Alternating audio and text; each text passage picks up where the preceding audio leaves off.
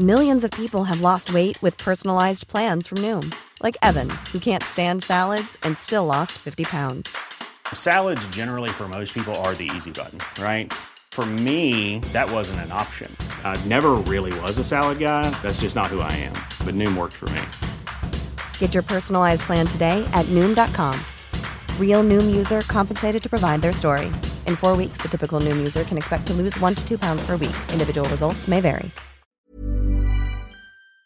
Me da mucho gusto saludar al doctor José Narro, exsecretario de Salud, exrector de la Universidad Nacional Autónoma de México y gran amigo de nuestro programa de noticias. Doctor Narro, qué gusto saludarlo. Bienvenido. Buenas noches. Un enorme privilegio, un gusto. Gracias por el comentario, por la presentación, pero para mí es siempre un gusto poder platicar por este medio. Eh, doctor Narro, gracias por tomar la llamada y bueno, pues lo he molestado para que nos comente, nos dé algún comentario, alguna opinión de cómo ha visto el, el manejo de las vacunas conforme han ido llegando. Hay personas que, o mucho personal médico que dicen que no les llega, luego supimos de algunos que se metían a la fila, hubo un reclamo muy potente por parte de la autoridad de salud para que estas prácticas no se hicieran, pero parece que se siguen haciendo. Eh, llegaron casi medio millón de dosis ayer a nuestro país. ¿Usted cómo ha visto el manejo de las, de las vacunas? Y ahora que hay gobernadores y presidentes municipales que están pidiendo comprarla de manera particular para poderla eh, eh, aplicar dentro de sus municipios. ¿Qué opina usted de esto, doctor Narro? A ver, lo, lo que yo quisiera pensar, Jesús, Sí. y, y quisiera decir e invocar, es que yo deseo que este sea un eh, proceso, una vacunación que se comporte eh, como normalmente en el caso de la salud pasan las cosas, que no se politice y Mm. que por supuesto menos tengamos expresiones de aprovechamiento indebido de parte de algunos sectores. Uno. Dos, hace falta información. Es que nos dicen una cosa y después nos dicen otra. Ah, empiezan comentando algo eh, y resulta que después eh, te desdicen. Es el caso del tema de cuáles son los grupos fundamentales. Entiendo claramente que la edad es un factor de riesgo, pero no es el único. Y entiendo con toda claridad que en el caso de México no obedece a la misma situación que ha pasado, por ejemplo, en Europa. Aquí nosotros tenemos grupos de adultos jóvenes de 45 a 60 años que han resultado muy afectados. Tiene que haber una comprensión, una claridad, una consistencia y una gran comunicación a la población. Y se deben despejar, Jesús, cualquier sospecha de aprovechamiento político electoral de un proceso que es extraordinariamente delicado y sensible, que si ya nos ha generado más de ciento, muchas más, de 135 mil defunciones oficialmente reconocidas, no queremos que tampoco pasen estas cosas que son verdaderamente eh, reprobables. Ahora, eh, tiene usted mucha razón de que el asunto no debe politizarse, pero pues cuando el presidente habla de que las vacunas se van a distribuir en los 10 mil puntos de, de- del Banco del Bienestar, pues, Pues este, muchos están ya interpretando que va a ser pues vacuna contra voto, ¿no?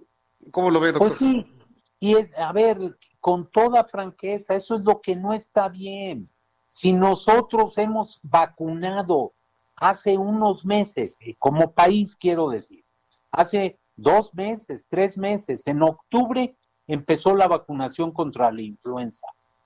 Y la pregunta es, ¿por qué si hemos tenido como país una enorme capacidad para vacunar a 32, 33 millones de personas en un periodo de seis meses, que va normalmente de octubre a marzo, abril del año siguiente, ¿por qué no aprovechar esa experiencia?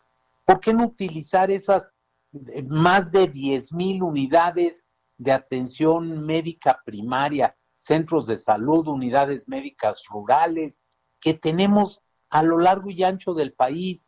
¿Por qué no aprovechar la experiencia de las brigadas, porque se forman brigadas de vacunación.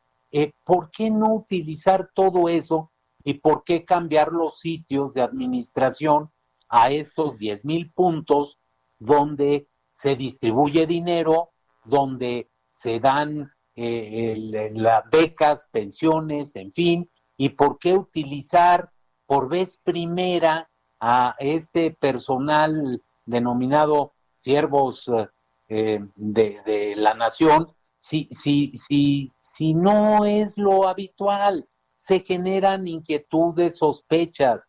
Hay un dicho que dice, no hagas cosas buenas que parecen malas, y mucho menos malas que son malas. Que es el caso, que son malas que las quiere presentar como muy buenas. Tiene usted mucha razón, doctor Narro. Yo recuerdo que eh, el sector salud de nuestro país, antes evidentemente de este gobierno, antes por supuesto, tiene, tenía un prestigio muy grande, inclusive a nivel internacional, por, por las campañas de vacunación, ahora que usted lo menciona, por los cercos sanitarios. Eh, toda esa infraestructura que existía en el país ¿Está todavía ahí o ya está desmantelada como muchas otras cosas se han desmantelado en México, doctor? Jesús, está ahí, es la que está dando respuesta en los hospitales, en las unidades de atención médica. Eh, es la, la infraestructura construida efectivamente, usted lo dijo y lo dice muy bien, porque obedece a la realidad. Se ha desarrollado a lo largo de décadas no, no hubo ahí un sesgo político, no hubo un aprovechamiento en este campo. Es que no debe ser, no debe suceder y no queremos que pase ahora.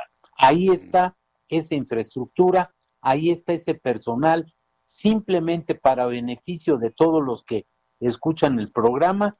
El sector público de la salud en México tiene más de un millón de trabajadores cuando hablamos de salud y seguridad social. Eh, doctor Narro, finalmente eh, quiero preguntarle su, opinión en, en, la idea de un qué haría usted o qué recomendaría usted en el sentido de, de lo que está pasando con la nueva cepa de COVID-19, que si bien la nueva cepa, la B117, que llega del Reino Unido, es más contagiosa que la que ya conocíamos. Hasta este momento no se ha podido determinar que tenga una mayor letalidad, pero ya hay varios países del mundo, incluido Japón. El día de hoy Japón está anunciando el cierre de sus fronteras y del ingreso de cualquier persona que llegue desde el exterior. Y la respuesta de México, y específicamente de este señor de apellido López Gatel, dice que no, que aquí no se va a cerrar absolutamente nada y lo reiteran. México está abierto en sus fronteras para quien quiera entrar y quien quiera salir. Eh, eh, ¿Vamos en sentido contrario a lo que está haciendo el mundo? ¿Es más sensata la posición de un Japón o es más sensata la posición de México en torno a la nueva cepa del virus? ¿Usted qué opina? A ver, también lo digo con mucha, mucha claridad. Eh, la Organización Mundial de la Salud no, no ha recomendado el cierre de las, de las fronteras. Sin embargo, muchos países han tomado determinaciones para tener un mejor control de quienes ingresan y, cómo se ingresa, en qué condiciones, eh, en fin.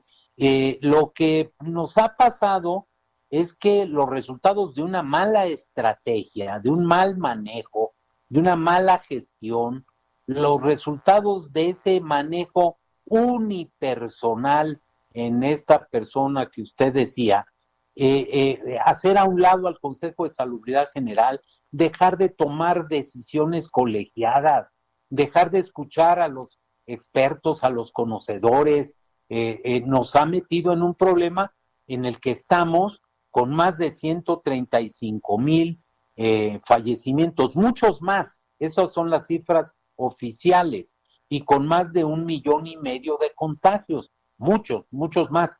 En los datos del subsecretario, eso deberíamos multiplicarlo por 8.3 y entonces nos da 12, 13 millones o incluso por 30. Y entonces, bueno, tenemos entre 1.5 y 45 millones de contagios. No, esto no es posible. La estrategia ha sido fallida y seguimos dando tumbos. Eh, ahora que menciona los números, me acaban de llegar los números de COVID-19 que da a conocer la Secretaría de Salud, los oficiales, independientemente de multiplicarlos por tres o por ocho. 1.571.901 eh, personas con COVID, se sumaron 15.873 en las últimas 24 horas, 136.917 muertos, doctor Narro, y se sumaron 1.235 muertos de ayer al día de hoy, con una tasa de letalidad del 8.71% en México. ¿Qué le parece? La letalidad más alta después de Yemen que no ha tenido más de 2.500 casos, que seguramente tuvo un brote muy serio entre algún grupo de población, desconozco la realidad, pero Yemen tiene menos de 2.500 contagios y tiene 600 y pico de, de, muertos, por eso es muy alta la letalidad. Pero México tiene cuatro veces la letalidad del mundo, la hemos venido manteniendo muy, muy alta y no se quiere cambiar la estrategia.